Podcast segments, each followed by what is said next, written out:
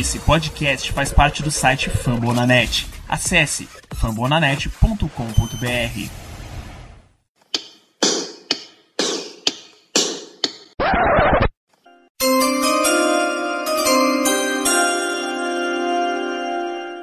É isso aí, pessoal. Sejam bem-vindos a mais uma edição do Black Yellow Brasil Podcast o seu podcast sobre o Pittsburgh Steelers aqui no Brasil. É uma parceria com o fambonanet.com.br.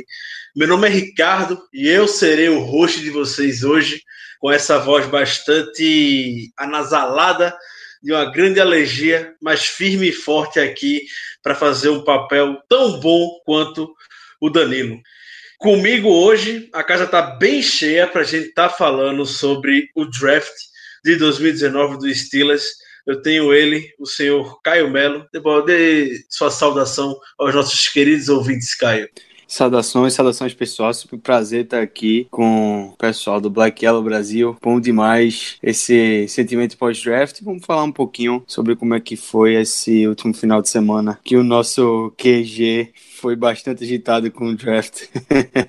Muito bom. E ele, que é o melhor de todo o Brasil, o grande Germano Coutinho. Boa noite, Germano, tudo bem? Boa noite, Ricardo. Boa noite aos companheiros de programa. Boa noite aos ouvintes. Estamos aqui mais uma vez, mais um draft da gente comentando. E eu estou muito feliz porque dessa vez nós acertamos quatro jogadores no nosso mock, superamos os anteriores, onde tínhamos apenas acertado três. Isso, claro, em conjunto de todos os participantes, mas só para vocês terem uma ideia do quão é difícil a gente cravar alguma escolha. Então, fica aí essa menção que eu fiquei bastante feliz com isso. Ele, o grande redator do nosso site, o grande Zé Lopes. E aí, Zé, tudo bem? Tudo bem, Ricardo. Salve nação Steelers. Vamos lá para mais um programa, dessa vez comentar dos, dos, jogadores que a gente conseguiu trazer nesse draft, umas novidades aí que a gente não está acostumada, né? Uma trocazinha pelo Bush. Então vamos comentar aí sobre como foi esses três dias de muita movimentação. Não poderia faltar ele, uma das maiores autoridades, se não a maior autoridade em draft do Brasil,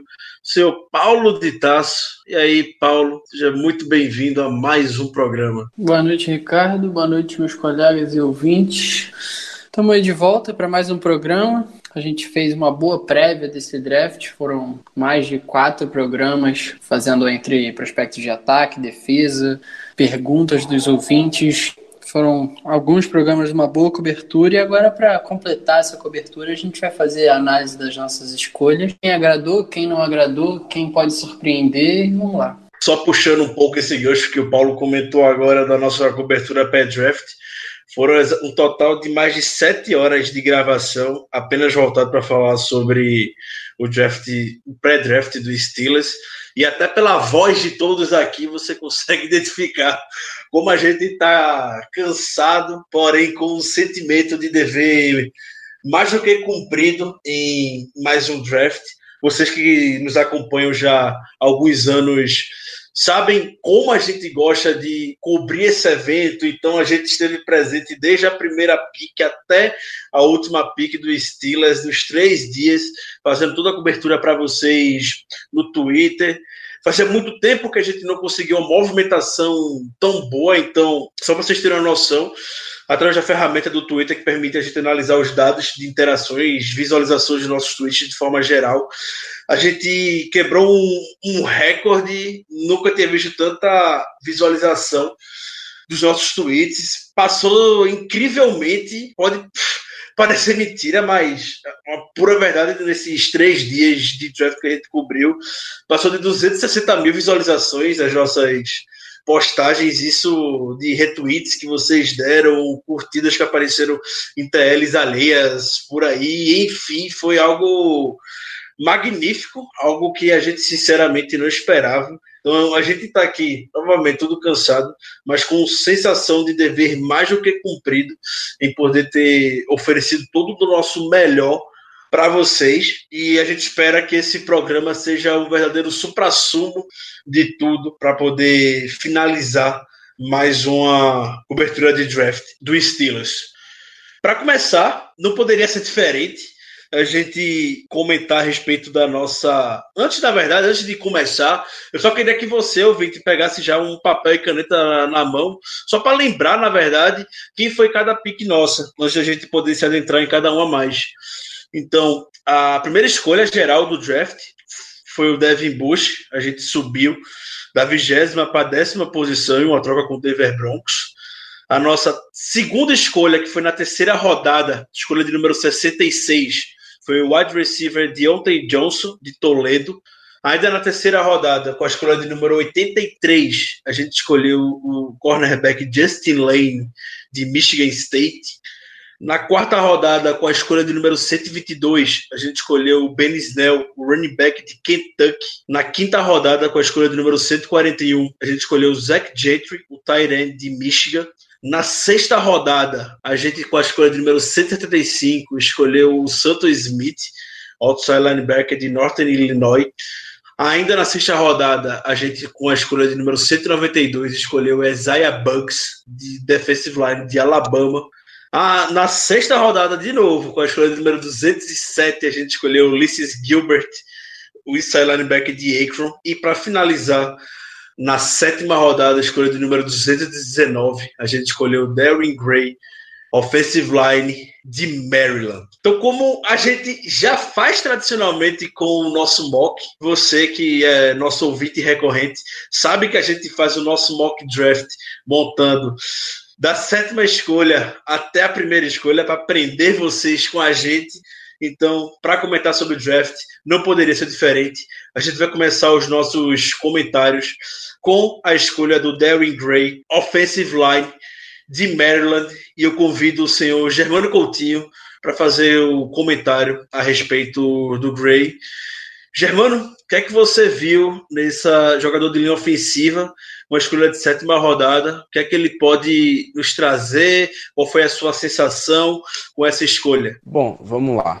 A escolha de sétima rodada sempre é uma escolha que não gera muita expectativa. Afinal de contas, os jogadores escolhidos no final do draft têm uma chance bem menor de, de participar do roster final do que os que são escolhidos em quinta e quarta rodada, é claro, né? Então, é, assim, eu não diria que me pegou de surpresa a escolha do, do Irving Gray, porque apesar de eu não conhecer o jogador, eu nunca tinha visto o tape dele, nunca tinha sequer escutado o nome dele antes. É aquela coisa, sétima rodada pode vir qualquer coisa, então você sempre tem que estar preparado. Mas enfim, quanto ao jogador, é um cara que atuou na Universidade de Maryland, tá? É um cara que é, atuou de left tackle lá, na, lá em Maryland, jogou os últimos 23 jogos da carreira universitária dele como left tackle, então ele tem bastante experiência nessa posição. É um cara que tem aproximadamente 1,93 metros de altura e singelos 145 quilos. Ou seja, um cara bem grande, um cara bem pesado e ao que parece um cara também bem forte, tá? Eu, para poder fazer o programa, eu tratei de ver rapidamente algumas tapes dele que não são muito fáceis de se conseguir, de se achar. Afinal de contas, tape de linha ofensiva já é difícil. Tape de linha ofensiva que tá cotado pro terceiro dia é pior ainda. Mas ainda bem que tinham algumas tapes da linha ofensiva como um todo de Maryland e enfrentando algumas equipes até interessantes como Ohio State e também como Iowa.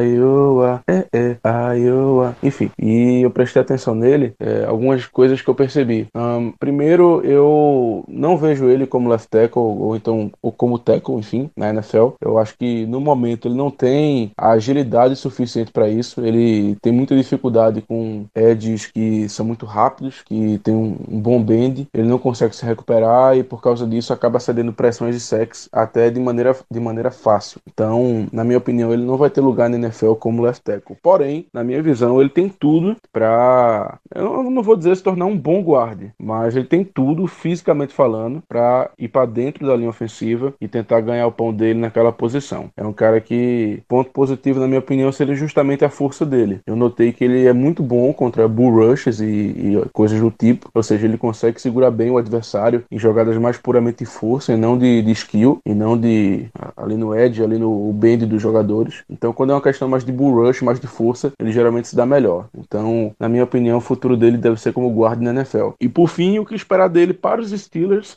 Eu creio que ele vai disputar uma vaga no roster final. Ano passado nós levamos nove jogadores de linha ofensiva. Então, se ele quiser realmente ficar entre os 53, ele vai ter que batalhar bastante no, no training camp, nos jogos de pré-temporada. E acredito eu que o principal adversário dele seria justamente o Zach Banner, que entrou no roster final do ano passado. Apesar da posição do Banner ser teco, até pela altura, pelo peso dele, que é bem maior, acredito eu que se ele tiver que disputar com alguém ali, essa última vaguinha seria justamente com o Banner. Então, já adianto que, na minha opinião, ele não deve ficar pro roster final e deve apenas ficar no practice squad, um, aqueles nossos queridíssimos projetos, né, de linha ofensiva. Então, é basicamente isso aí. E como o Ricardo bem gosta de dizer, sim, ele tem uma bubble butt.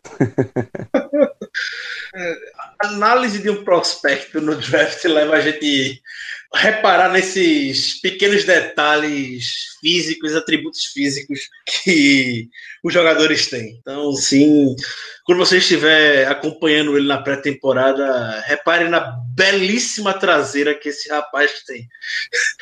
Meu Deus do céu, Ricardo. O quê?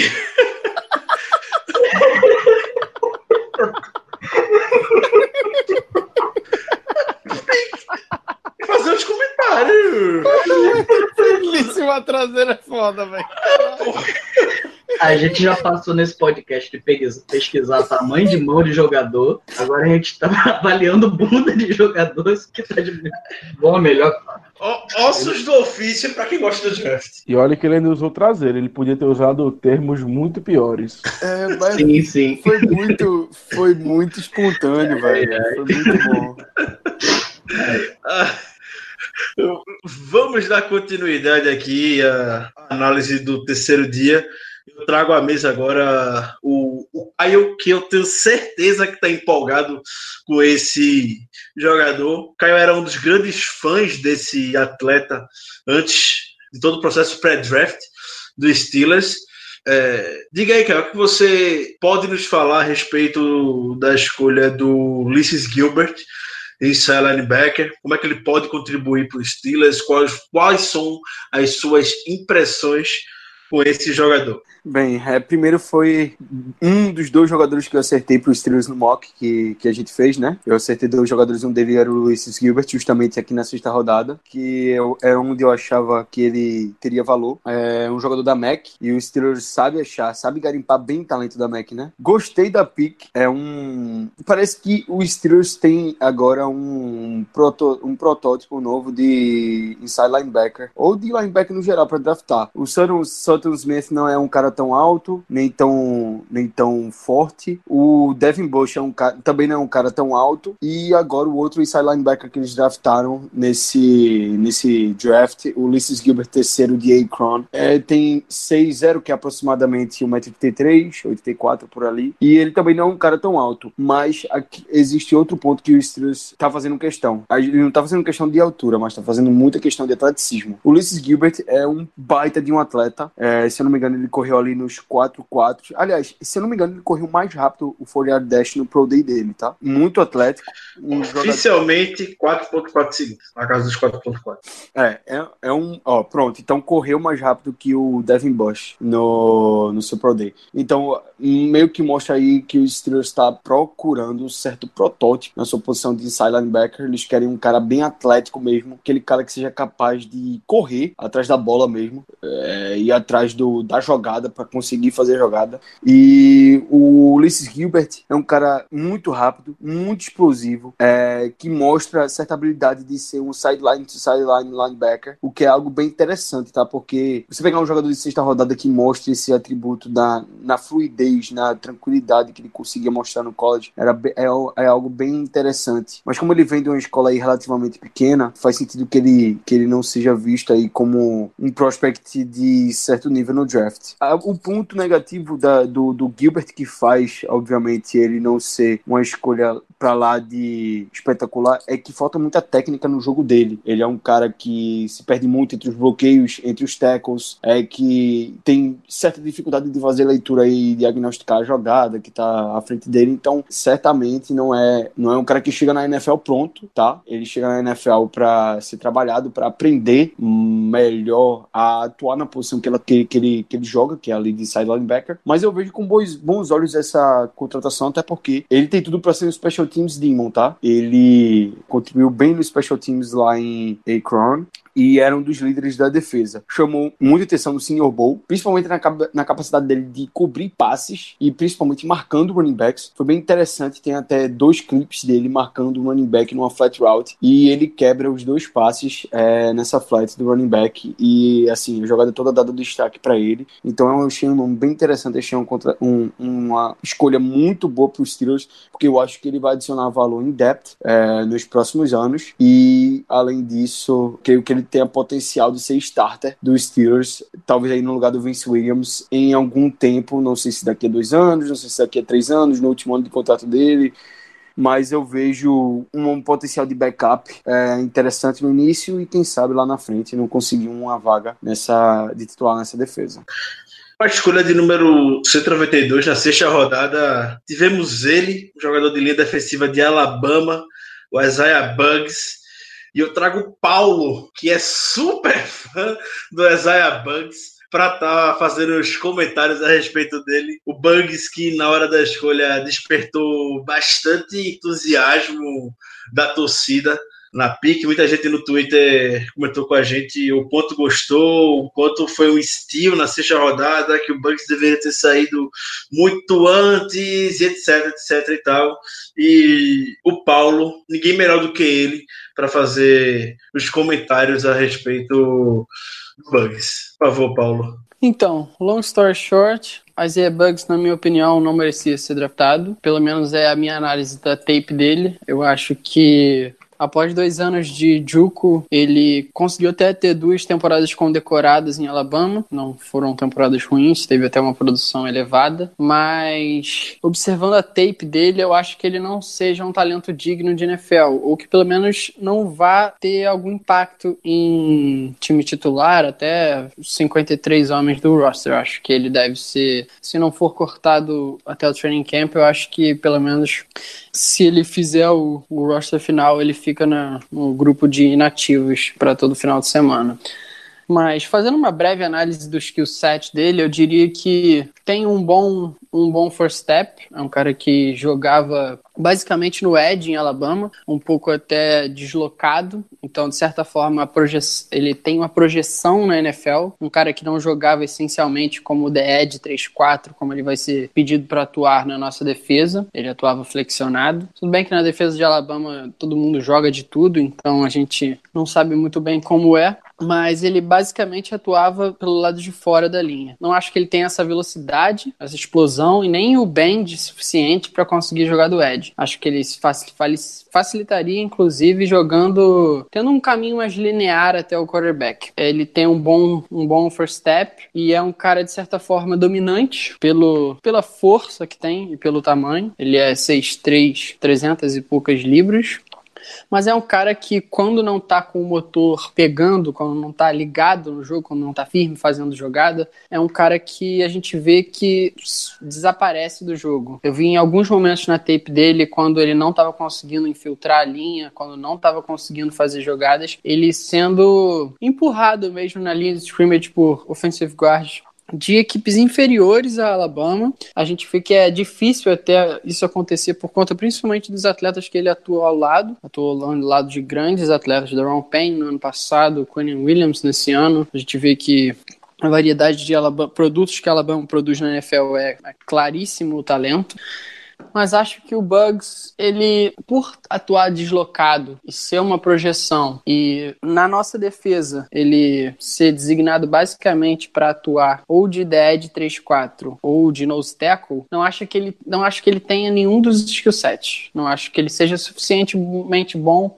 para plantar e segurar os, os bloqueadores para poder ter o flow do, do outside linebacker e do inside linebacker penetrando. Não acho que ele seja bom o suficiente para ocupar o espaço de nose tackle. Então não vejo ele com oportunidade, não vejo ele como um bom jogador para o roster que a gente tem, para o esquema de jogo que a gente tem.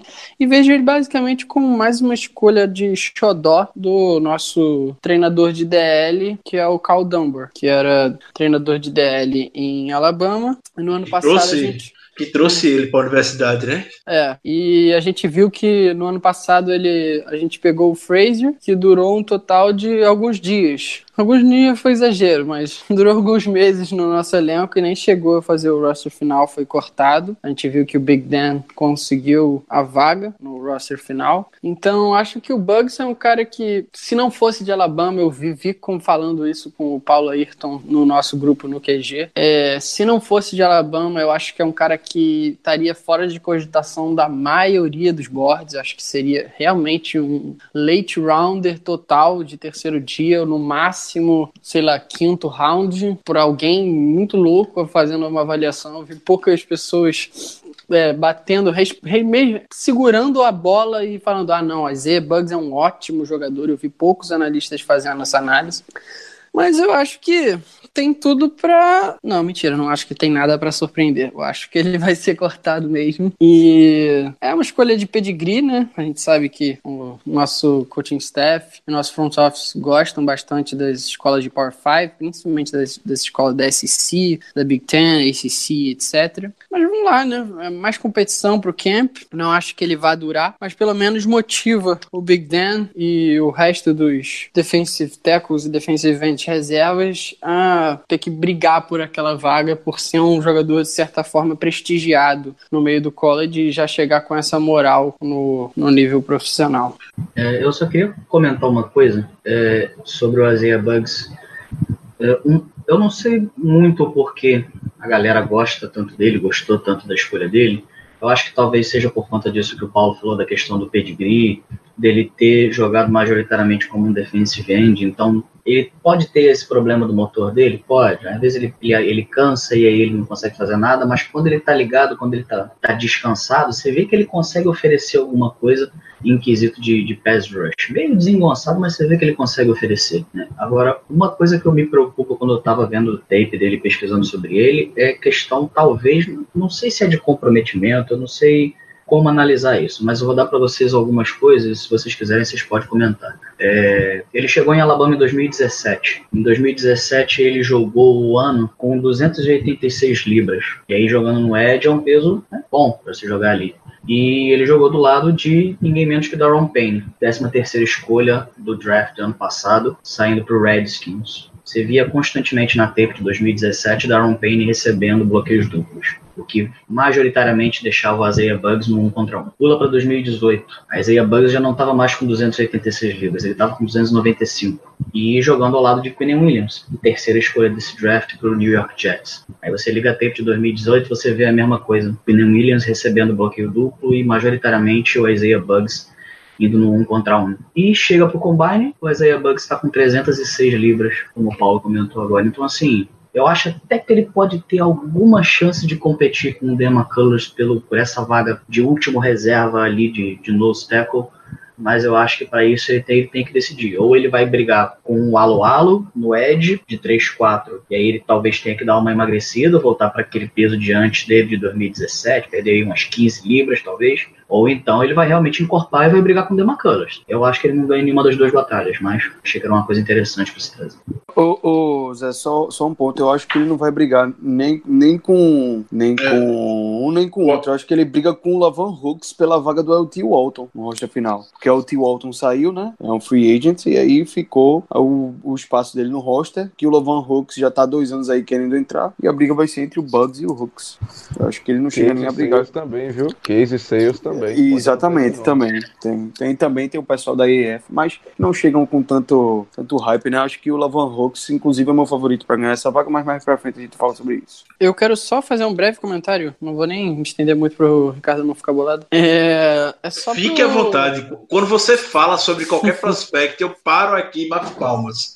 Pode continuar. É só para o nosso amigo ouvinte que quiser conferir um pouco da tape do, do Ezebugs e quiser ter alguma noção de por onde começar, por onde ir, qual é o melhor jogo dele, qual é o pior jogo dele, é, eu diria que a melhor, o melhor jogo dele em 2018, pelo menos, foi contra Texas A&M. Acho que ele conseguiu demonstrar muito do, de certa forma, atleticismo dele. Ele tem os braços um pouquinho pequenos, o que me incomodou um pouco na questão de se, se conseguir se desvencilhar dos offensive guards no geral.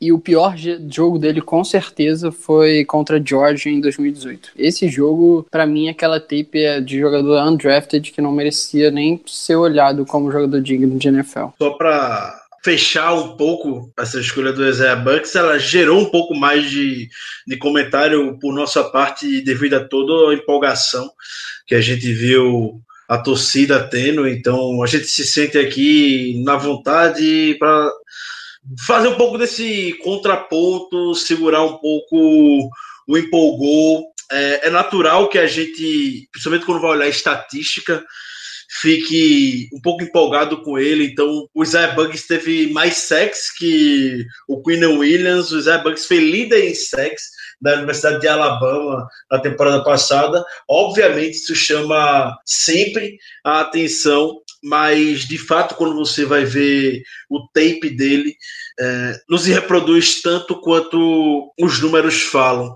E fazendo um gancho com o que o Paulo falou, é, a respeito aspectos físicos dele, quando você vai ver o mock draftable dele, que mostra como ele se porta fisicamente com relação a outros jogadores da mesma posição na sua classe, é, ele tem um dos piores que eu já vi, se não o pior. É, é literalmente um cone o, o quanto ele é fisicamente se comparando com outros jogadores. Só para dar uma noção com relação ao tamanho dos braços dele, e é um algo extremamente importante para o jogador de linha defensiva, isso, ele tem um braço maior somente do que 3% de toda a classe de linha defensiva de 2019. Isso é, é, é, é nulo. A mão também, a mão dele também não é muito grande.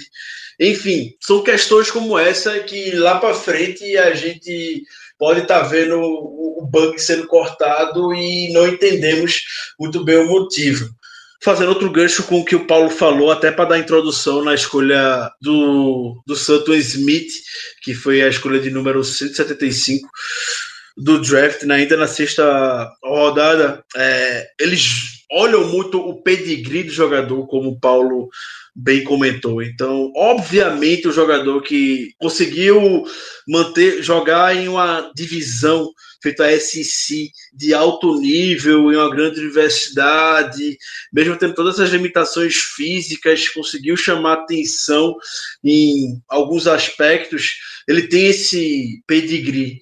E a mesma coisa vale para o, o Santo Smith. O, o Santo Smith ele veio da MEC, a gente foi atrás de três jogadores da MEC nesse draft.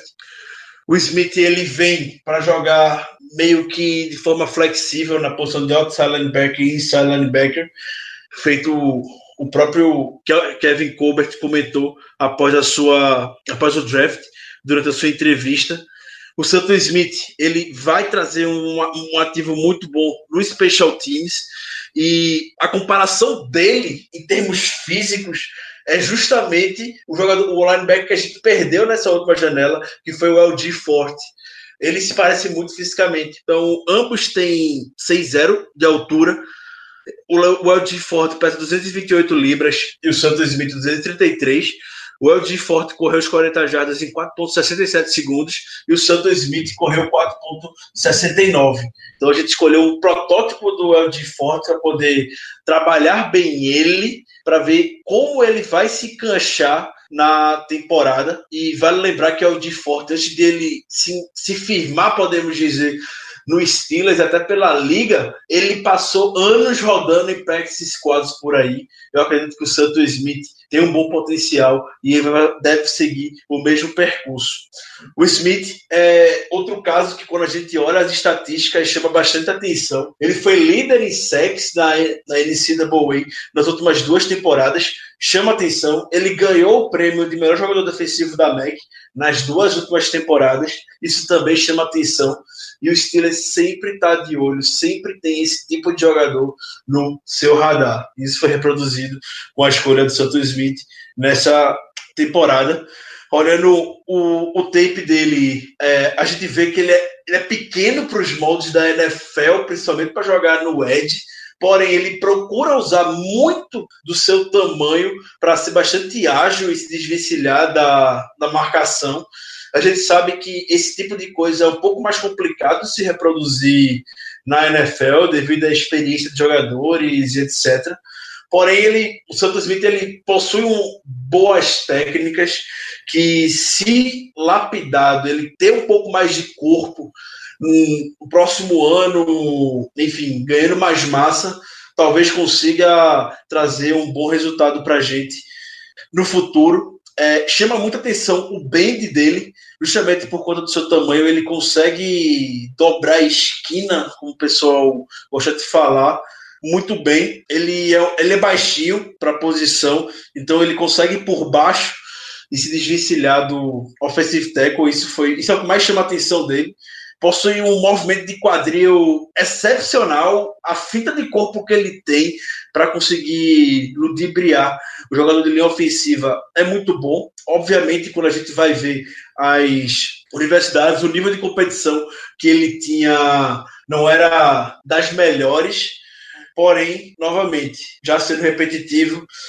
o Steelers leva muito em consideração o pedigree e ele tem desenvolvendo o corpo, buscando espaço principalmente nos special teams. A gente sabe que esses jogadores de terceiro dia, o Ulysses Gilbert, o Darren Gray também, é, o Santos Smith, eles têm uma porta de acesso para a NFL, principalmente no Steelers, através de special teams. Mike Tony gosta de jogar esse tipo de jogador no special teams para poder se desenvolver e poder se garantir ali. E oportunidade para isso ele vai ter. A vaga do LG Forte está aí livre. A gente sabe como o LG Forte se destacou muito no Special Team, bloqueando chute na temporada passada, isso mais de uma vez. Então, a gente pode esperar, se ele sair bem no Special Teams, a gente pode esperar ele sim fazendo um roster final. Acho pouco improvável, mas ele é um dos caras que, se eles conseguir manter ao seu redor, a gente pode ouvir um pouco mais dele no futuro. Chegando na quinta rodada, na escolha de número 141, a gente teve o nosso tie o Zach Gentry, de Michigan, e eu convido o Zé Lopes a conversar um pouco conosco a respeito desse jogador. E aí, Zé, quais são as suas impressões? Qual a oportunidade de ouro que esse menino de Michigan ganhou vindo para Pittsburgh? Então, Zach Gentry, a gente falou bastante nesse processo de draft aqui no, no podcast, o quanto a gente precisava investir em, em tight end, né, que não era uma posição que a gente podia relegar, porque por mais que o Vince McDonald tenha dado jeito na posição, a gente nunca sabe quando a gente vai poder contar com ele por questões de saúde, é, é fácil ele se machucar e a gente já sabe que a gente não pode contar com o Greenbow para nada importante. Então a gente precisava de algum Tyrande que preferencialmente soubesse bloquear, mas que fosse um projeto interessante para a gente trabalhar e conseguisse segurar o, a barra de ser um Tyrande 2. É, o Zach Gentry definitivamente tem potencial para isso. Acho ele é um, um, alvo extremamente alto, ele é 6'8", tem exatamente 2 metros e 3 de altura. Isso é alto pra cacete. É, e a gente sabe o quanto o Big Ben adora esses alvos altos. É, 262, 65 libras, aliás, 120 quilos. Né, e ah, os pontos positivos são assim, eu esperava que a gente fosse trazer um cara mais pronto. Ele é um prospecto muito é, protótipo. A gente vai ter que trabalhar bastante nele para evoluir algumas coisas, é, principalmente questão de bloqueio. A gente vê que ele não é um cara que tem técnica para bloqueio. Ele é bastante esforçado. A gente vê que ele realmente tenta ser bastante físico quando ele se bloqueia. Mas ele ainda fica meio perdidão. Pode até ser por conta dele ser novo na posição. Ele foi recrutado é, como quarterback. Antes de virar tight end, ele ainda teve uma passagem rápida como wide receiver. E há pouco tempo que ele virou tight end, se não me engano, é dois anos, ainda, ele ainda está aprendendo a posição. Então é, é um cara para a gente treinar, trabalhar em cima. Eu acho que o teto dele não é muito alto. Para mim, o teto dele ele vai virar para a gente o que o Jesse James era. Então eu acho que aí a gente já consegue ver um, um padrão no draft dos Steelers, né? A gente perdeu os jogadores e a gente foi pegando no draft protótipos que se assemelham muito com os jogadores que a gente perdeu. A gente perdeu o LJ Forte, aí a gente foi e pegou o Sutton Smith. A gente perdeu o Jesse James, a gente foi e pegou o Zach Gantry.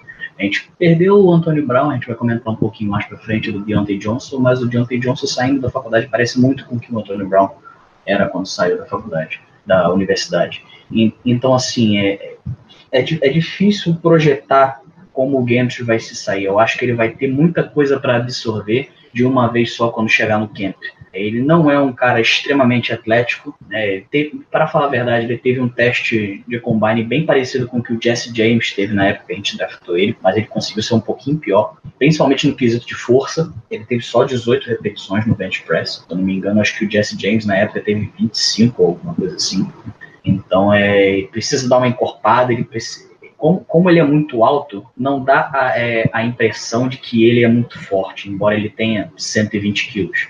Mas como ele é muito alto, ele sempre vai dar aquela impressão que ele é magrelão. Ele precisa, sabe, dar uma encorpada mais, ganhar mais músculo, ganhar mais força, e isso vai ajudar ele na hora do bloqueio. Ele consegue até ser bem fluido nas rotas que ele corre, ele consegue trabalhar bem todos os tipos de rota, não é nada excepcional, mas já é uma base boa para você trabalhar. E ele parece ter mãos, mais ou menos, eu não diria mãos boas, mas ele parece ser um cara confiável, até por conta dele ser gigante, não só de altura, mas questão de braços também. Os braços dele são muito longos, então é, ele tem uma área de alcance para receber passe muito grande, muito boa. E tendo dois metros de altura, você joga a bola pro alto, manda ele pular, que não é tão difícil assim ele conseguir chegar na bola é, combatendo quem está marcando ele.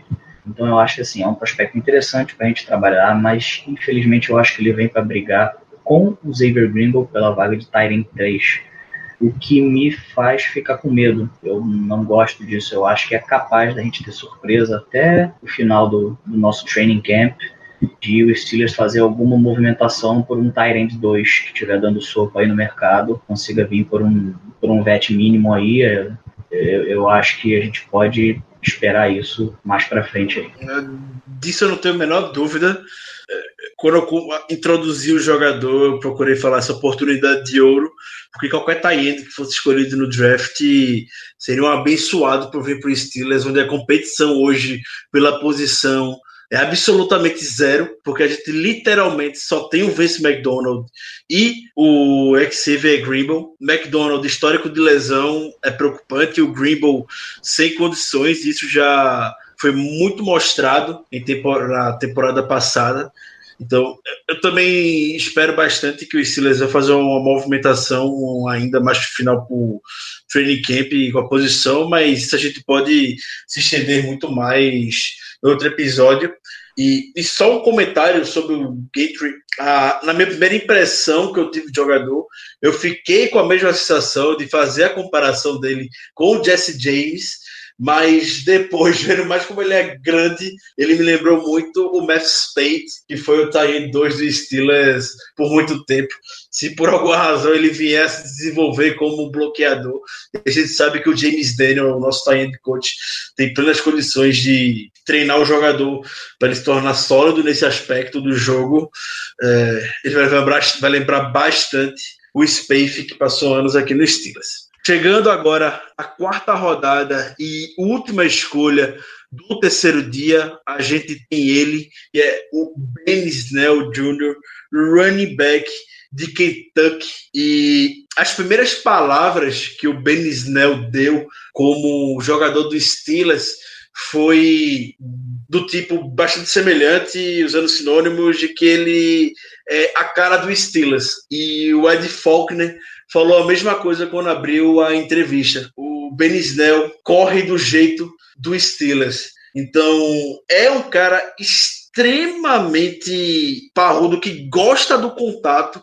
Ele chama o contato para ele e consegue quebrar muitos tecos. lembra muito o estilo do James Conner, lembra muito esse estilo da AFC Norte, que é uma das divisões, uma das, uma das divisões mais físicas da NFL. E outra questão que chamou atenção nele foi uma palavra que foi uma palavra que o Mike Tomlin usou para o descrever, falando que o Benisdel mudou a cultura de Kentucky.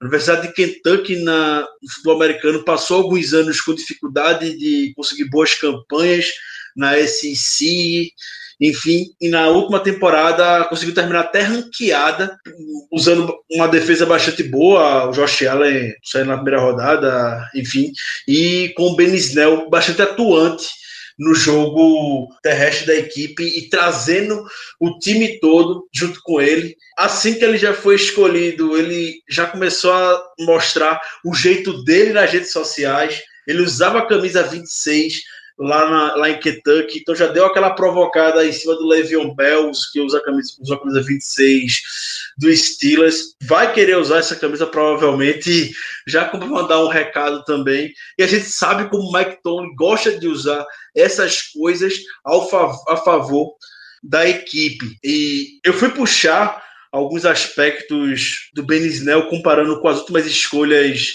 de running back do Steelers e eu consegui encontrar algo que é em comum com o Jalen Samuels e com o James Conner, que é algo que o Steelers olha bastante e que muitas vezes a gente não comenta, que é o número de touchdowns que eles tiveram no college. Então, por exemplo, James Conner terminou a carreira dele na Universidade de Pittsburgh com 56 touchdowns. O Jalen Samuels terminou a carreira dele North Carolina State com 47 touchdowns. E o Ben Snell terminou a carreira universitária dele em Kentucky com 48 touchdowns. Não foi à toa que a gente viu James Conner como um dos líderes da NFL em touchdown no ano passado, que são jogadores que conseguem encontrar a end zone com facilidade. Ele já tem esse gatilho despertado neles. E quando a gente olha os prospects, isso vale a mesma coisa para o wide receiver. Eu puxei os números do Juju, do James Washington e do Deontay Johnson, que a gente vai estar falando daqui a pouco, sobre ele. É do mesmo jeito. São jogadores que estão acostumados a estar tá entrando bastante na end zone. É, gostei muito da pick do Ben Snell, diria que foi uma das minhas favoritas. Nada vai superar do Devin Bush, obviamente. Mas eu, eu creio que o Berizel já vai conseguir dar um, um, um efeito para a gente no curto prazo. O, o Ed Faulkner está bem feliz porque tem uma sala de running backs bastante jovem. Então a média do running backs do Steelers hoje está de 22 anos e meio. São jogadores que gostam do contato, James Conner e o, e o Ben Snell. O Jalen Samuels tudo para criar mais corpo na NFL para essa temporada. Vai funcionar muito bem como pass catcher, que é a principal função dele. E em situações para poucas jardas, a gente vai ter o Benisnel pronto para conseguir conseguir aquela jardinha necessária, quebrar o teco necessário. Então eu estou muito, muito animado para ver essa hidra no nosso corpo de, de running backs. Eu acredito que ela possa surpreender muito a gente nessa temporada. E só dar um destaque rapidinho, bastante positivo, com a entrevista que o Ed Faulkner deu. Foi o primeiro contato dele, basicamente, com a imprensa como running back coach do Steelers. E você vê a entrevista dele, parece ser um cara extremamente extremamente inteligente e seguro no que está falando e na sua avaliação. Então, ponto positivo para a contratação dele. É, embaixo da asa dele, como a gente já comentou em podcast anteriores, tem running backs que foram destaques e foram escolhidos no draft. Foi o Bryce Love e o Mike Weber, que ele recrutou saindo do high school. Então, olhar para jogador, avaliação, ele mostra que sabe fazer fez um ótimo trabalho desenvolvendo o Jalen Samuels e o Hines, que hoje está no Colts. Então, tem tudo, tudo realmente para dar certo aqui. E quem sabe, fazendo uma bold prediction do Ed Faulkner, tem um futuro aí na frente pela NFL. Ele é bastante jovem. Eu fiquei bem, bem impressionado com esse primeiro contato que ele teve com a imprensa. Chegando agora no terceiro dia. Terceiro dia não, né? Chegando no segundo dia para falar sobre as duas escolhas de terceira rodada. Com a escolha de número 83, a gente escolheu o Justin Lane, cornerback de Michigan State. Existia um, um receio muito grande de que a gente fosse escolher ele na primeira rodada, quando a gente estava fazendo as artes para possíveis jogadores de primeira rodada no nosso QG. A gente fez do Justin Lane com uma dor no coração muito grande, torcendo para que ele não fosse o escolhido por nós no primeiro dia. Tinha ele e o Lonnie Johnson também, o cornerback de Kentucky. Mas ele veio no terceiro dia, é uma escolha que pareceu ser bastante bancada pelo Terrell Austin, o novo membro da comissão técnica dos Steelers. O Austin é bastante experiente e principalmente trabalhando com secundária. E é isso que vem prendendo a minha atenção com o Lane. A gente sabe da dificuldade que o Kevin Colbert e o Mike Tony têm em avaliar cornerbacks. E o Austin, na sua primeira temporada de Pittsburgh, é, chegou basicamente na coletiva de imprensa e bancou o Lane, falando que ele tem todas as ferramentas necessárias para ser um cornerback de sucesso na NFL, tem o tamanho necessário, enfim, ele é um wide receiver convertido para cornerback. E eu gostaria que vocês, amigos, comentassem mais a respeito dessa escolha do terceiro dia, que dividiu opiniões, diria, então, quais foram as sensações de vocês? Pode começar pelo Caio, porque o Caio não fala desde a... faz um tempinho já. Ah, deve estar tá se coçando aí. Eu, eu, na verdade, de cara, não gostei da pique. Eu deixei isso muito claro nos grupos que participam de futebol americano, do Steelers, enfim, no Twitter. Justin Lane era o cara que eu não queria sendo draftado pelos Steelers de forma alguma, porque eu tenho muito medo desses, desses jogadores, é, desses, é, desse protótipo de cornerback que tem pouca interceptação, convertido de wide receiver para cornerback e que não teve muito, não teve tanto sucesso no college é, em relação à produção de, de números é, em, em interceptações conseguidas, em interceptações feitas. É, era um dos motivos também que eu tinha medo do Rock Ascena, era justamente pelo pouco, pelo número pequeno de produção em, em, alto nível. Então, o Justin Lane ele jogou de wide receiver na primeira temporada dele em Michigan State, fez a transição para cornerback no segundo e no terceiro ano dele, já estava jogando ali de titular, 100% de starter, é, jogando na posição justamente na maioria dos snaps ali onde joga o, o Joe Hayden, né? De left eh, cornerback, o que justifica ali mais ou menos a ideia que esse coaching staff tem pro Justin Lane, que é pro futuro mesmo, para ele substituir o, o Joe Hayden mesmo. E é como você falou, Ricardo, o Terrell Austin é um cara muito experiente, que sabe trabalhar muito bem com a secundária. A gente viu o que ele fez com a secundária de Detroit quando ele foi coordenador defensivo por lá. Saíram jogadores bem interessantes daquela secundária. Era uma secundária bastante forte, acho que já teve temporada aí que eles lideraram a liga em número de interceptações.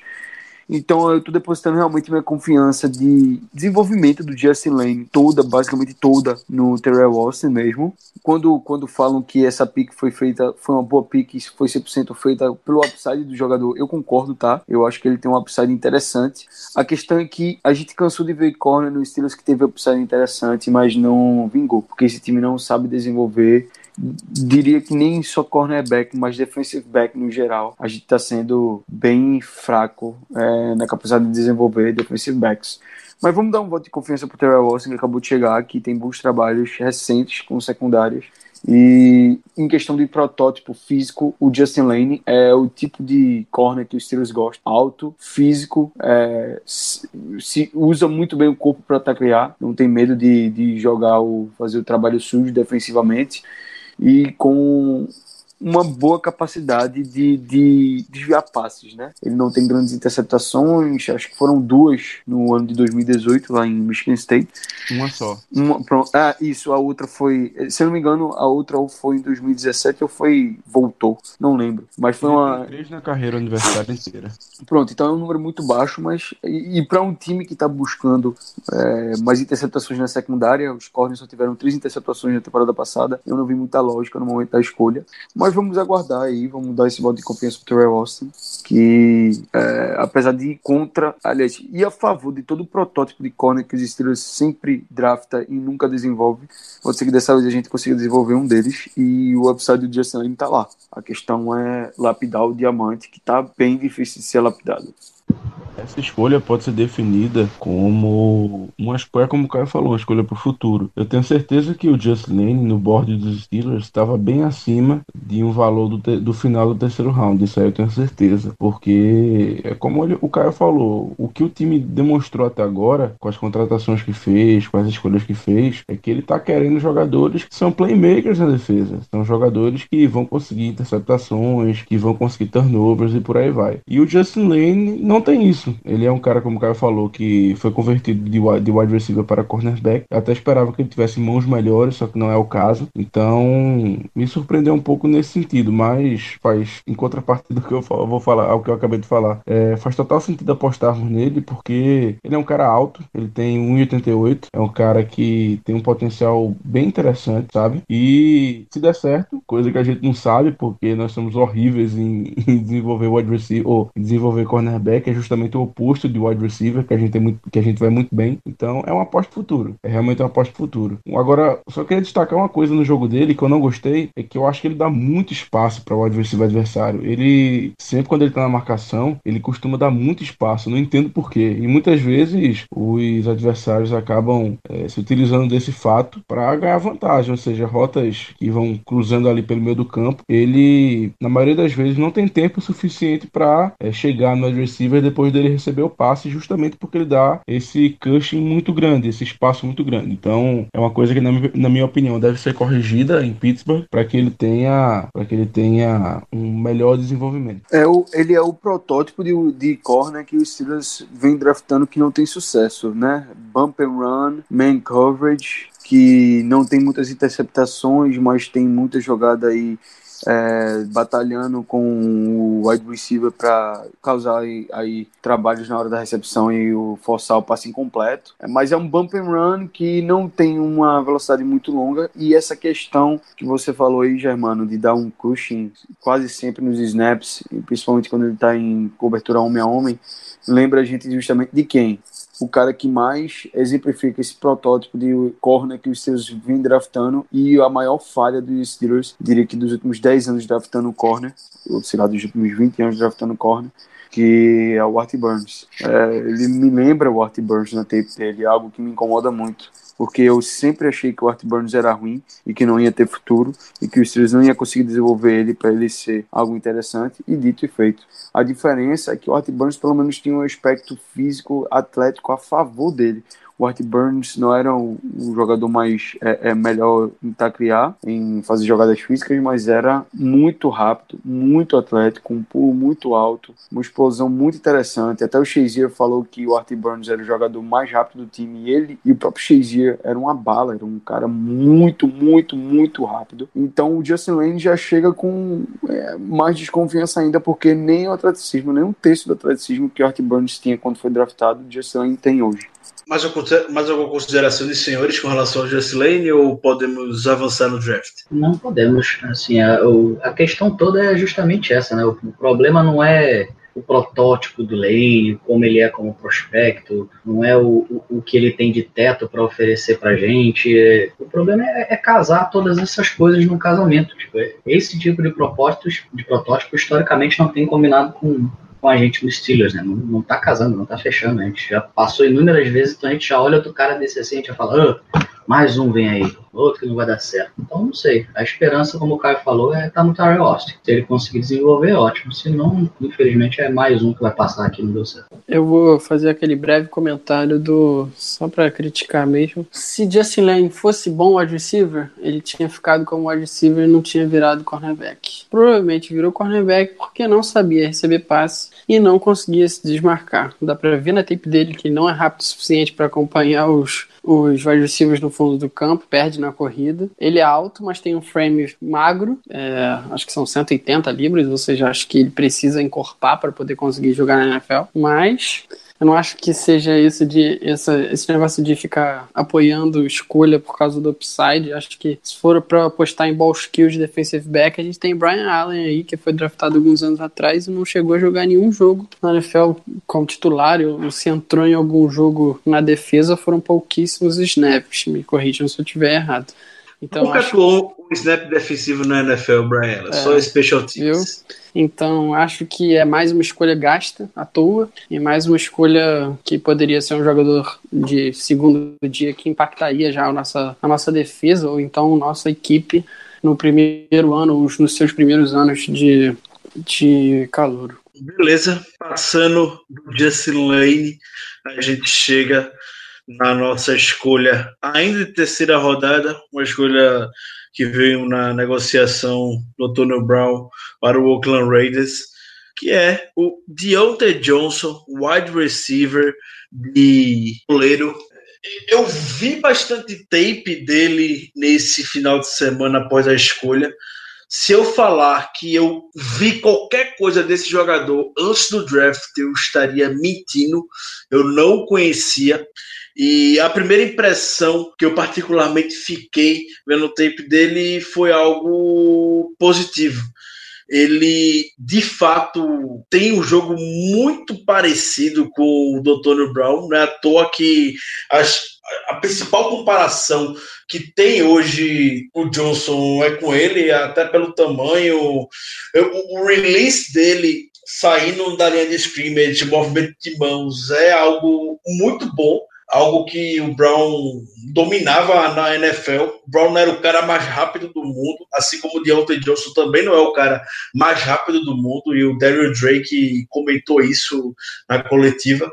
Mas o modo como ele sai da linha de scrimmage, segundo o Drake, é um dos melhores que ele já viu é, avaliando o jogador antes de entrar na NFL ele tem experiência jogando tanto por fora quanto por dentro. O, os jogos que eu vi, eu sinceramente achei ele melhor, incrivelmente jogando por fora.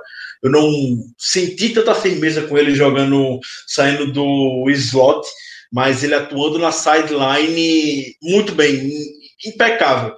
E, vendo ele, fiquei tão empolgado quanto, dentro das devidas proporções, obviamente, do que eu vi com o Riley Ridley. É, é um jogador que tem playmaker ability, sabe conseguir jardas após a recepção muito bem. Ele consegue quebrar tecos, é, desvencilhar de marcação bem Sideline catch também ele consegue fazer isso. Ele fez algumas jogando por Toledo. Tem alguns problemas com drop, que o próprio Drake também comentou isso na, na coletiva após a escolha.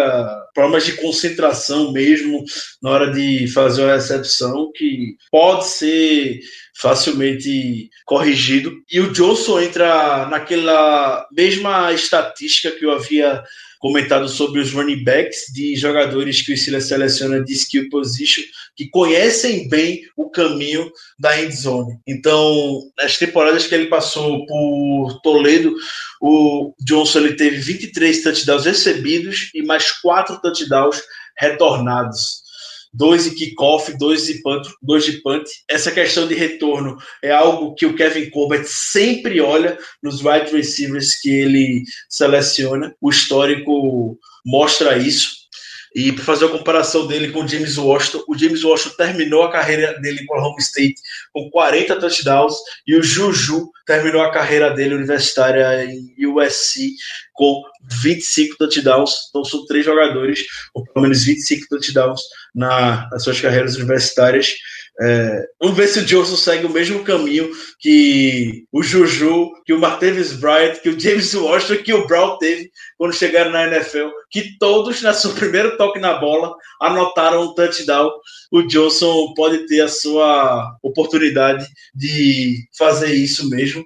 A primeira impressão que eu fiquei, eu, assim como acredito os amigos de mesa não gostaram, principalmente pela expectativa de escolher o Chase Winovich, que estava disponível na hora, mas assim como a gente, eu particularmente, estou dando voto de confiança no Justin Lane, devido ao histórico que o Terrell Austin tem, o jogador de secundária, eu vou dar um voto de confiança no Deontay Johnson, devido ao histórico que a gente tem avaliando os wide receivers o melhor time da NFL desenvolvendo wide receivers nos últimos 10 anos, sem a menor sombra de dúvida. E eu gostaria de saber a impressão de vocês, meus amigos. O que é que vocês acharam de Deontay Johnson? Sei que o Zé Lopes está bem ansioso para falar sobre ele. É, assim, também vou estar tá mentindo se eu disser que eu, que eu vi tape dele antes. Eu Pra não dizer que eu não vi nada, eu vi um pouquinho dos highlights dele, um pouquinho de nada. É, e eu acho que é como eu comentei lá no nosso QG, na hora pouquinho depois, né, que a gente teve as picks do segundo dia, é, não foi uma escolha ruim. Tá? O Deontay Johnson, enquanto prospecto, ele tem uma ótima base para a gente começar a trabalhar e, como o Ricardo bem disse,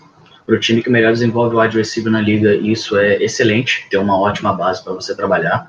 E a palavra que fica é frustração, porque a gente tinha visto um monte de outros caras que a gente julgava ter um potencial excelente, assim, que brilhavam os olhos de todo mundo. Mas enfim, é, falando especificamente do, do Deontay Johnson, a impressão que fica na tape dele é exatamente essa. Ele é um Antonio Brown 2.0. Ele é muito dinâmico é, no sentido das rotas dele. Você vê ele é, conseguindo fazer tanto rotas inside como outside, embora ele não tenha jogado tanto saindo do slot, se eu não me engano, acho que nesse último ano de 2018, acho que só em 23% dos, dos snaps dele que ele saiu do slot, o resto foi tudo do outside. Então é ali que eu vejo um futuro para ele, basicamente como é, recebedor X, começando daí. Por mais que ele não tenha é, essa grande velocidade, se não me engano, ele correu 4.5, 4.5 alguma coisa no, no 4 dash. Ele correu 4.54. Isso, 4.54. Acho que o o Derek Drake chegou a comentar isso na entrevista, como uma das perguntas que fizeram que ele não tinha muita velocidade. Mas é, o, o release dele é tão bom e a forma como ele consegue bater a marcação em press man saindo da linha de scrimmage é tão bom que isso não influencia tanto. Então, em rotas curtas e intermediárias, seja por inside, seja por outside, ele consegue se dar muito bem e ele aparece livre com bastante frequência. Infelizmente, como ele não tem um frame muito grande, ele é meio franzino, meio magrelinho, é, então ele ainda é facilmente empurrado mais para o outside, tentando levar os corners, tentando levar ele para fora do campo, de forma a impedir ele de fazer a recepção. Mas é, mesmo assim, eu acho que, como todos que chegaram aqui deram uma encorpada depois, a gente viu isso acontecendo com quase todos os nossos prospectos, não só de wide receiver. Eu acho que ele deve dar uma encorpada, se não para esse ano, mas para o ano que vem. É, e deve conseguir ajudar bastante a gente. Eu acho que ele já começa ajudando a gente imediatamente em retorno de, de punch e, e de kickoff. Eu acho que dificilmente o Switzer vai conseguir manter essa vaga no time, porque você vê os destaques que o, que o Deontay Johnson teve no college compara com os destaques que o Switzer teve no college e até com o que o Switzer vem apresentando na NFL. Você vê uma habilidade e uma naturalidade de fazer retornos muito maior no Deontay Johnson, até por conta da elusividade dele. Ele tem, ele é muito fluido nos movimentos dele.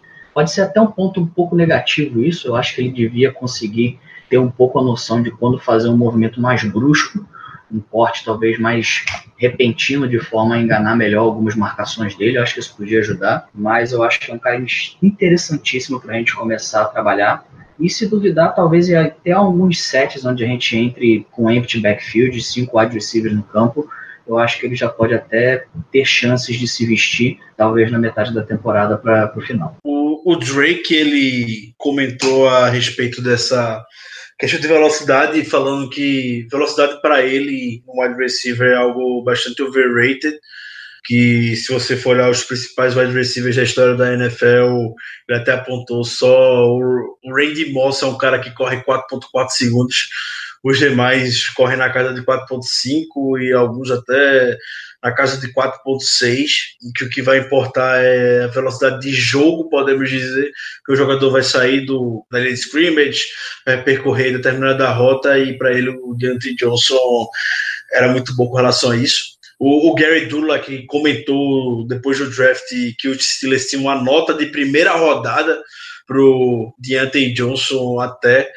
Também depois da escolha dele, existe até a brincadeira de que o, o Bruce Arians ia escolher ele para o Buccaneers.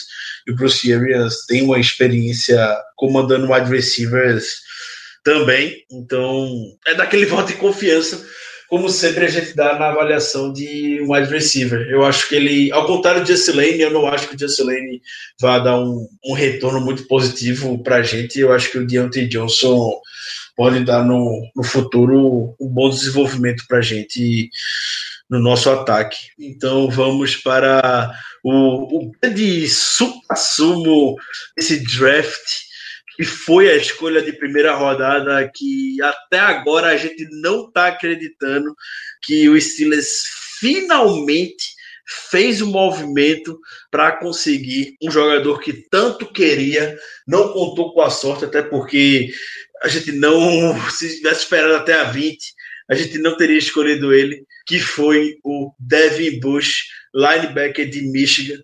É a primeira vez desde 2000 que o Steelers tá, vai para o top 10 e escolhe um jogador desse quilate o Steelers subiu, teve que fazer uma troca com o Denver Broncos e que foi reportado hoje, na segunda-feira, desde a gravação do podcast, pelo Peter King, que o Broncos estava pronto basicamente para escolher o Bush, estava negociando uma troca com o Giants e com o Falcons, e de última hora apareceu o Pittsburgh para subir no draft Uh, não conseguiu negociar com o Falcons e com o Giants e o Colbert foi lá e fechou negócio com o John Elway para trocarem de posição e o Elway ainda queria uma escolha de primeira rodada de 2020 o Kevin Colbert mandou uma terceira o Elway fechou negócio e muita gente na hora criticou também pessoas que não são torcedoras do Steelers criticaram a escolha subir no draft para escolher o Devin Bush mas eu achei o valor simplesmente sensacional,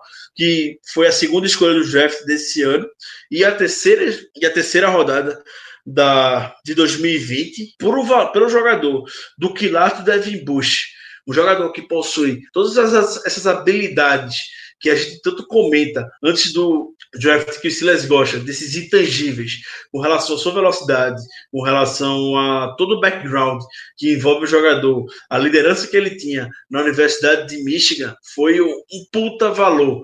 Então, Devin Bush chegou no draft como o terceiro jogador mais jovem da classe, isso de todos os jogadores. Ele só ficava atrás do Travis Homer, running back, foi para o Seahawks, e o Smith, o tight que veio de Alabama. Devin Bush hoje está de 20 anos, ele vai chegar na NFL com 21 anos, então vai ter o seu devido tempo para criar uma grande história aqui em Pittsburgh. E é surpresa para ninguém que eu fiquei bastante empolgado com a pique, mas eu gostaria que os amigos da mesa compartilhassem do meu entusiasmo com relação à escolha dele.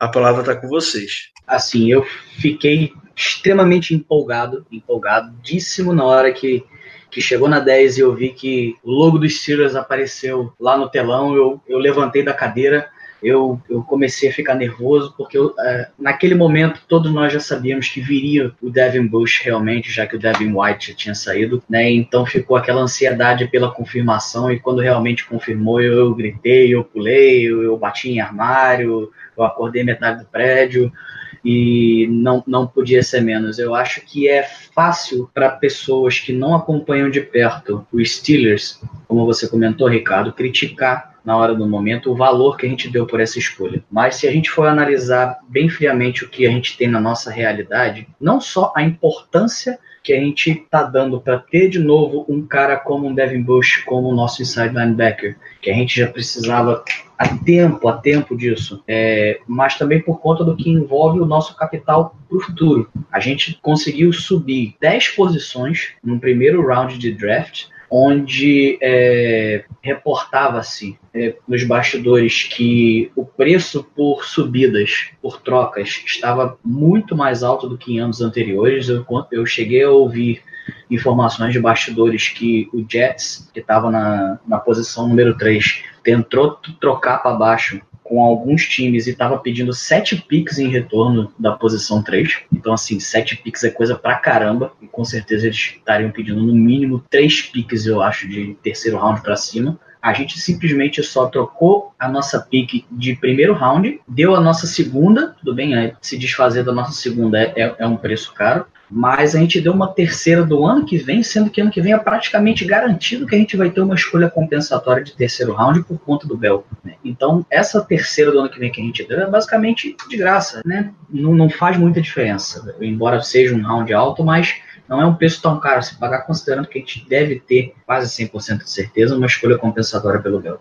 Então eu achei o valor justíssimo, até porque não foi só subir 10 posições, mas foi subir 10 posições no draft para dentro do top 10. A gente sabe que o top 10 é, é uma linha ali que a NFL coloca até em questão de contratos para rookies e, e, etc. É uma linha onde ela coloca ali, tipo, até o top 10 é realmente o supra-sumo do, do draft. São os tops dos tops, aqueles atletas em teoria, excepcionais. No, depois do primeiro dia, o empolgou, estava ligado direto. Eu ainda estou empolgadíssimo com o Devin Bush. Eu acho que ele já vai começar a temporada de titular. Eu acho que ele já vai ganhar essa vaga no camp fácil, com o pé nas costas. Então, assim, é, eu imagino que os amigos também compartilhem do mesmo, da mesma empolgação que eu. Não foi caro, eu adorei a pique. Oh, para dar trading no top 10 do, do draft da NFL foi muito barato. Uma coisa é você dar o trade up, saindo da, da, da 32 para 19, sair da 28 para 20. Outra coisa é você sair da 20 para 10. E querendo ou não, o Devin Bush é um jogador de era um jogador de top 10 nesse draft. Não é à toa que o Broncos selecionaria ele se eles não fizessem a troca. E eu compartilho da mesma sensação que o, que o Zé teve quando viu viu ali que os Steelers deu trade up. Eu lembro que eu estava assistindo na casa de um amigo que é, geralmente a gente assiste junto o draft é, é, e tem outro amigo da gente que torce pelo Broncos e quando chegou a vez do Broncos, eu tava falando, pô, velho, tudo que eu não queria que era que o Broncos escolhesse Devin Bush. Eu espero que o Broncos vá de Drew Locke ou de algum OL ou de Noah Fant, que era o que se especulava além do Devin Bush. E foi questão de eu falar isso pro meu amigo e olhar pra tela e ver o logo do Steelers on the clock lá como já já, se já tivesse feito a trade. Por um momento eu até pensei, não, isso deve ser um bug, pô, um glitch, porque os Steelers para dar trade up a gente sabe como é que é. A gente que acompanha os Steelers sabe como é raro, raríssimo esse dar trade up no draft. Acho que a última vez que a gente tinha dado trade up no draft tinha sido para pegar o Marco Thomas, acho que em 2013, 2013 2014, não lembro o ano para você ver como faz tempo. É, e foi a na gente deu, a gente deu trade up ano passado para pegar o Mason Rudolph. É. Ah, foi, teve no ano passado também, verdade. Na primeira rodada, a outra vez que a gente subiu foi pegar o Santonio Holmes. Santonio Holmes em 2006. Então é 2000. muito raro, é muito raro os tiros da trade up para pegar algum jogador, principalmente na primeira rodada e mais ainda no top 10. Então, assim, é, foi muito, foi assustador na hora, foi é, muito surpreendente. Eu fiquei sem acreditar e confesso que eu tinha 90 99% de certeza que a pique era Devin Bush. Mas aquele 1% eu tremia de medo. Enfim, graças a Deus a pick foi o Devin Bush. Foi a pick certa, na minha opinião. É um cara com intangíveis, como o Tomlin e o Colbert destacaram no, no, no na coletiva pós-pick. É um cara com intangíveis in, é, é não, que não dá para medir, porque ele era o líder de uma, de, de uma, das melhores defesas do college e produziu muito bem em uma das melhores defesas do college. É, era, na minha opinião, o melhor inside linebacker dessa, dessa classe hoje, pronto para entrar na NFL e já jogar. E o Devin White é, é um jogador com mais upside, com precisa ser mais trabalhado em algumas situações. O Devin Bush não. O Devin Bush chega como um cara pronto para liderar a unidade dele na defesa e em poucos anos aí se tornar o líder da defesa dos Steelers. Então é uma pick que valeu o que a gente pagou. Se você parar para pensar, a gente basicamente deu um trade down na segunda rodada para pick 66, 52 para 66, se você quiser analisar dessa maneira. E no próximo ano, como o Zé falou, a gente vai ter uma, muito provavelmente vai ter a compensatória do Bell, então basicamente a gente abriu mão, no final das contas a gente abriu mão apenas de ter uma pique é, terceira rodada no próximo ano e de ter uma pique a mais no dia 2 esse ano. Então é uma troca que a gente ganhou muito, tá? A gente ganhou muito com essa troca. Eu acho que o front office foi muito cirúrgico e ainda bem que eles conseguiram fazer isso, porque ficou muito claro que eles já estavam tentando dar trade up desde a pick 6, que. Aliás, desculpa, da pick 7, que foi o Jaguars. O Jaguars fez a seleção dele, o Lions fez a seleção dele, o Bills fez a seleção deles, e aí o Broncos, graças a Deus, aceitou o nosso, nosso bait ali, a nossa, a nossa proposta, e a gente muito provavelmente draftou o líder da nossa defesa. E eu creio que vai ser o jogador geracional da nossa defesa, vai ser um jogador que a gente daqui a 10 anos vai estar falando com, com muito, muita felicidade. Paulo Germano, vocês têm algum comentário a fazer sobre ele? Eu não tenho nem muito mais coisa para falar. Eu acho que os nossos colegas elucidaram bem tanto a escolha quanto o momento de estar subindo para selecionar um jogador. A gente sabe que isso é muito raro. O último jogador que a gente subiu para selecionar foi quem? Foi o Santoni Holmes, não foi? Na primeira rodada, sim, foi o Santoni Holmes. Nessa, e... Nesse século, só foi o Holmes e o Polamalu. É, e o último jogador que a gente selecionou no top 10 também faz algum tempo. Então, acho que foi a escolha certa. A gente acho que é difícil alguém aqui dizer que não foi a escolha certa. A gente vinha comentando muito sobre o Bush nos últimos episódios que a gente fez. É, se algum de vocês ouvintes não chegou a ouvir esses episódios e gostaria de ter um side maior sobre o Bush, eu recomendo ir lá e assistir e ouvir acho que vale a pena. A gente fez um, uma análise bem in-depth mesmo. Eu comentei algumas coisas sobre o próprio Don Brown, o, o coordenador defensivo de Michigan, o que, que ele comentava sobre o Bush no, no tempo dele de universidade, como ele foi um centro da defesa, um cara que lidava muito bem com o papel de responsabilidade que tinha e é algo que a gente sabe que o Tomlin e o Colbert querem muito do Bush logo cedo.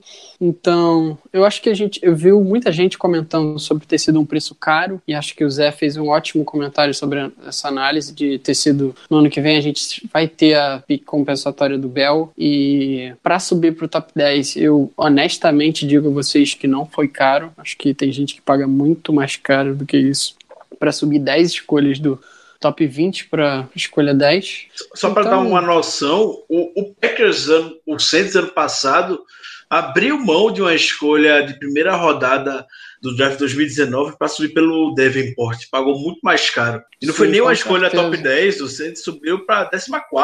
Com certeza. Então, para vocês, amigos que acharam caro, que acharam que não era a movimentação correta, vocês ainda vão ficar felizes com a produção dentro de campo, pelo menos do Bush, que acho que era um dos jogadores mais prontos dessa classe, apesar de ser um jogador muito novo, com o, Ricardo bem elucidou já no início do comentário. Sobre essa questão de responsabilidade que você comentou, Paulo.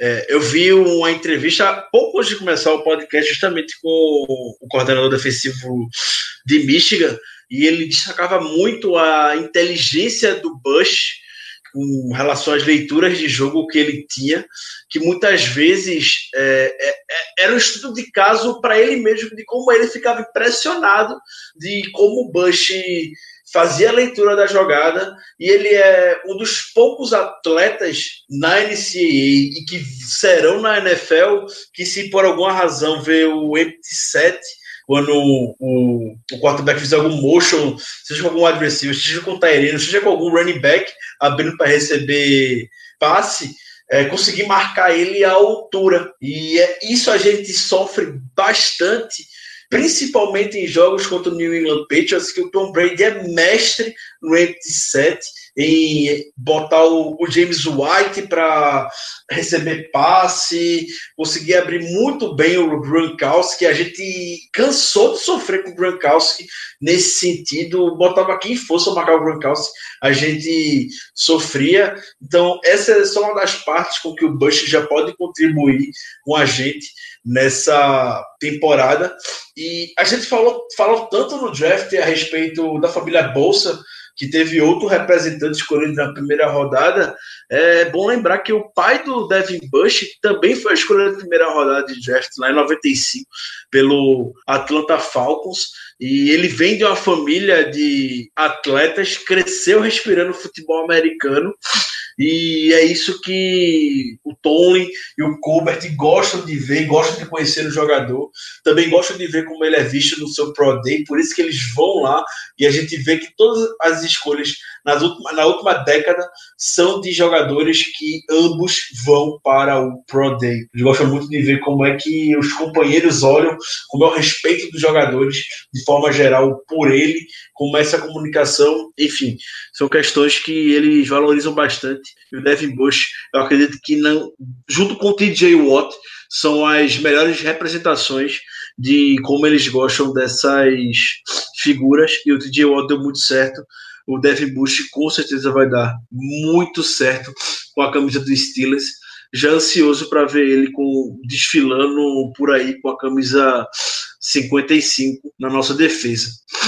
Sim, e o legal é que a gente vê o quanto o nosso front office se preparou para essa escolha, né? Na entrevista, logo após a, a escolha do, do Bush, tanto o Colbert quanto o Tomlin frisaram o quanto o Devin Bush já vinha sendo observado por, pelo Steelers desde o ano passado. Ou seja, é observado desde... todo o 2017 dele, Isso. todo o 2018 dele, então, assim, não era um, um, uma paixão nossa de agora. Desde 2017 a gente já vinha.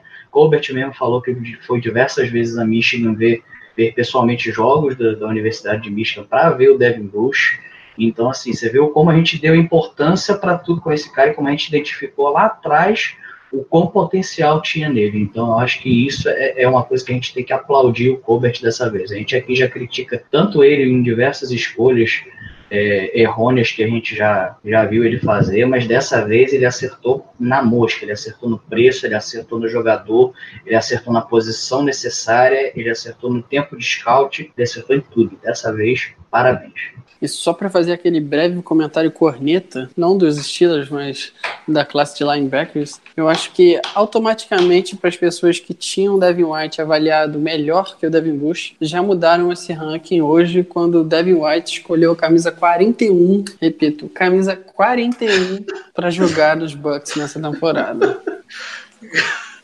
É, linebacker camisa 40. Devin Bush o, o, Ricardo, enquanto isso, o Devin Bush escolheu a 55, que é a camisa do nosso. Era a camisa do nosso querido é, senhor Caridade, para mostrar o quanto ele é bom já, né? Não, qualquer, qualquer linebacker que escolhe a camisa na casa dos 40, eu acho que tem tudo para dar errado. A gente vê. É, eu acho que a gente já pode botar o selo de bust, né? É, já dá para botar o símbolo de bust. Eu acho que se o Devin White não trocar até a temporada começar, eu acho que eu já vou avaliar a nota dele dos quatro anos de calor como boost. a gente consegue tirar muita conclusão disso aí, é só a gente sentir já o cheiro de que a gente tem nosso Russell linebacker com a camisa 40, vocês já sabem, o, o nosso grandíssimo Dupree, e ainda gera muita desconfiança da torcida. E... Não, não tanta desconfiança, porque Phil Butler deu entrevista essa semana falando que ainda acredita que Bud Dupree vai ser um bom jogador na NFL. Vamos ver, né? Vamos ver. Camisa 55 já tem uma, uma história. O, o Ricardo, só uma coisa que eu queria adicionar sobre o Devin Bush, que é um ponto interessante. Ele é, ele é o supra-sumo do pedigree, né? A gente fala o quanto ele é pedigree, veio de uma escola muito boa, numa defesa muito boa, líder da defesa. Além disso, eu acho interessante destacar que o Devin Bush, o pai dele, foi jogador da NFL, foi um safety draftado na primeira rodada pelo, acho que foi pelo Tampa Bay Buccaneers. Pelo Atlanta Falcons. 90, Atlanta Falcons nos anos 90. Foi campeão de Super Bowl, tá? Ganhou o Super Bowl. Então, tipo, sobre o que a gente fala de intangíveis, eu vejo isso como um ponto interessante para adicionar também sobre o Devin Bush, porque ele, ele foi não só aprendeu em casa com o pai, né, como se portar como atleta, como profissional, mas o pai dele também foi treinador posicional dele, tanto na escola, no high school, quanto em Michigan. O pai dele também foi é, é, é, positional, positional coach dele em Michigan. Então, é um ponto bem interessante, assim, querendo ou não, é um cara que tem pedigree até da família, pô. Ele tem todos, ele, ele tem todos os níveis de, de, de ensinamento, de aprendizagem que ele pode é, ter para chegar na NFL já em alto nível. Só para a gente passar a régua no Devin Bush, é, foi bom ver a, que a reflexão do Kevin Colbert alguns meses atrás surtiu o efeito positivo para a gente corrigir de vez o problema na posição de inside linebacker. Então, a gente já vinha comentando isso e o Colbert deixou, tornou público em uma entrevista onde ele falou que em 2018 ele não fez o suficiente para substituir o Chazier na posição de inside linebacker. Então a gente passa de uma contratação do Bossick e de ter ignorado a posição no draft 2018 para 2019 a gente subir 10 posições no draft para escolher, talvez, na minha concepção, o melhor jogador da posição do draft, que era o Bush, e ainda foi para o mercado e contratou o Mark Barrow para reforçar a posição. Ainda teve o Ulysses Gilbert, teve o Santo Smith. Enfim, foram três linebackers escolhidos no draft pelo Steelers e pelo menos linebacker é uma posição que a equipe vem conseguindo manter os jogadores que são escolhidos no draft. Só a gente olhar o, o depth hoje da equipe com o TJ Watt draftado, o draftado, Vice Williams draftado, Dupree draftado, o Tickler também escolhido no draft. Então, a gente pode questionar o sucesso de alguns, acredito que não seja a hora para a gente falar sobre isso agora, mas ao contrário de cornerback, que os dois titulares dessa temporada não foram jogadores draftados pelo Steelers e o jogador que joga na nickel, que é o Mike Hill, foi o undrafted na posição do linebacker. A gente tem essa percepção de ser o contrário, que o time vem conseguindo acertar no draft nas últimas temporadas. Vamos partir agora, amigos, para as considerações finais a respeito desse programa e eu vou conversar com você, Caio. Dê sua breve consideração final a respeito do nosso programa e se despeça do amigo ouvinte. Bem, é, eu, gostei, eu gostei bastante do draft do Steelers, tá? No geral, gostei da, obviamente, em meio Bush, gostei da pick do Deontay Johnson, gostei, uh, entendi, entendi a pick do Justin Lane, gostei demais da pick do Ben Snell, entendi o, o, o Zach é, a gente foi um popular sniped, que se diz quando você, quando alguém rouba o seu, seu prospecto, quando você estava certo para pegar ele com Foster Moreau, que saiu seis picks antes antes do, do, do Gentry. Ficou claro que Gentry era o plano B do Foster Moreau ali na pick de quinta rodada. As picks de sexta rodada, entendo também os Isaiah Bugs, entendo Sutton Smith, gostei muito do Ulysses Gilbert. E sétima rodada, eu nem sabia que vinha um gordo, sabia que vinha um tackle, era muito provável. Então acho que o Steelers fez um draft nos moldes do que a gente, do que a gente sabe que é, né? Eles sempre dão muitas dicas do, do que eles devem fazer no draft. Deram muita dica na, na, nessa off-season pré-draft e acabaram fazendo realmente é, muito do que a gente esperava. Acho que foi um draft bom, um draft positivo, um draft onde a gente não viu reaches horrorosos como a gente ou, ou então seleções desnecessárias como a gente viu, viu sendo, feito em alguns anos recentes. Então acho que no geral esse tem tudo para ser um, um dos melhores drafts que o Steelers já fez na década, nessa década, no fim de que está se fechando justamente, não deve se fechar, vai fechar né, no próximo ano os drafts e tem uma, é uma classe com upside muito interessante que eu acho que já nessa temporada vai ter um impacto no, no time titular do Steelers e no, também nos special teams. Germano, por favor, sua consideração final e se despeça da audiência. Germano. Dormiu? Eu acho que perdemos o Germano. acho que a gente perdeu o Germano. E então... a segunda é... vez que perdemos alguém. Dessa vez não fui eu. perdemos o Germano. E bem que ele falou, ele cantou que ia perder ele mesmo. Ele cantou a pedra. Eu estranhei o Germano não ter falado nada sobre o Devin Bush e o Deontay Johnson, que ele tava bem animado pra falar sobre o Deontay Johnson. Mas tudo bem, acontece.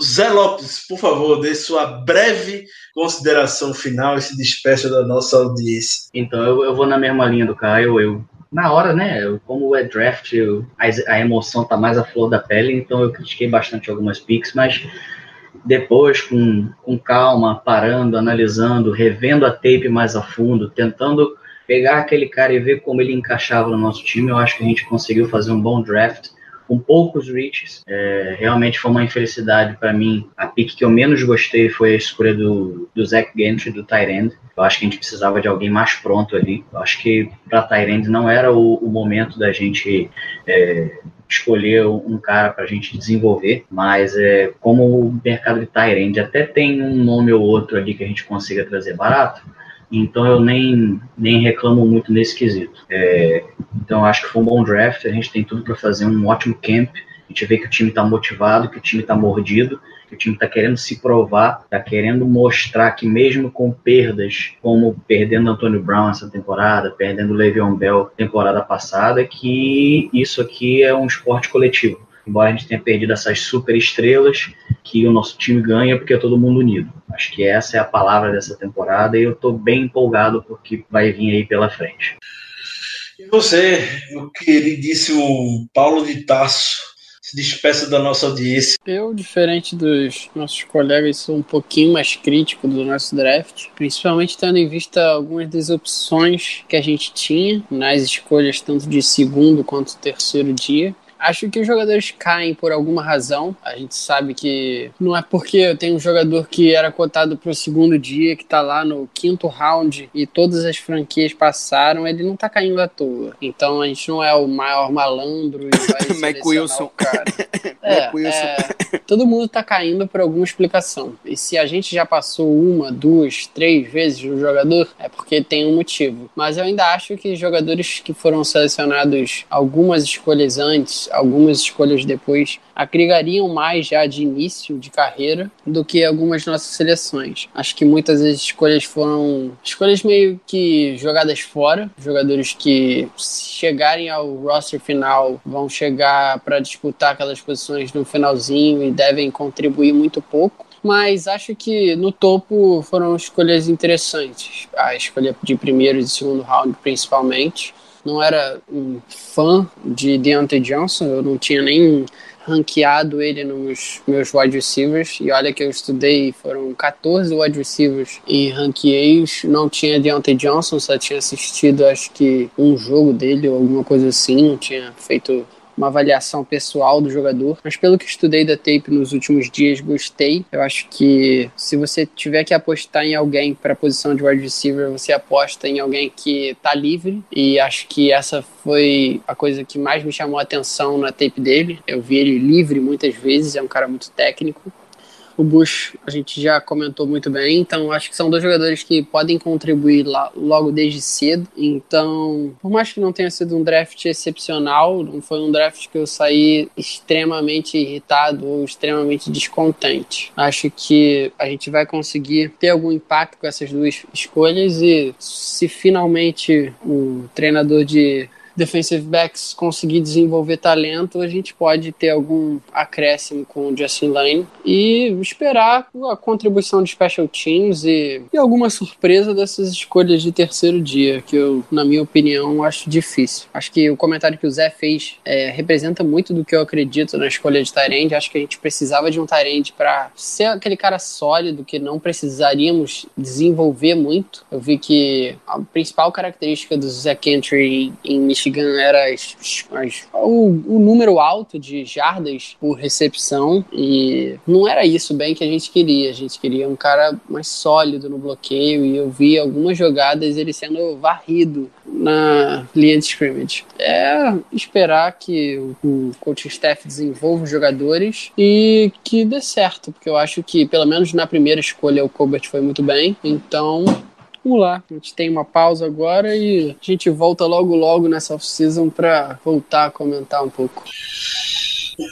É isso, pessoal. Como eu comentei com vocês no início do podcast, toda essa cobertura de draft cansou a gente, mas que a gente gosta, tem muito prazer em fazer isso, mas desgasta de fato. É, a gente vai dar uma breve pausa, diria, umas duas semanas para se recuperar. Depois a gente mergulha novamente junto, junto na off-season do Steelers. Então, sei que tenha mais algumas novidades.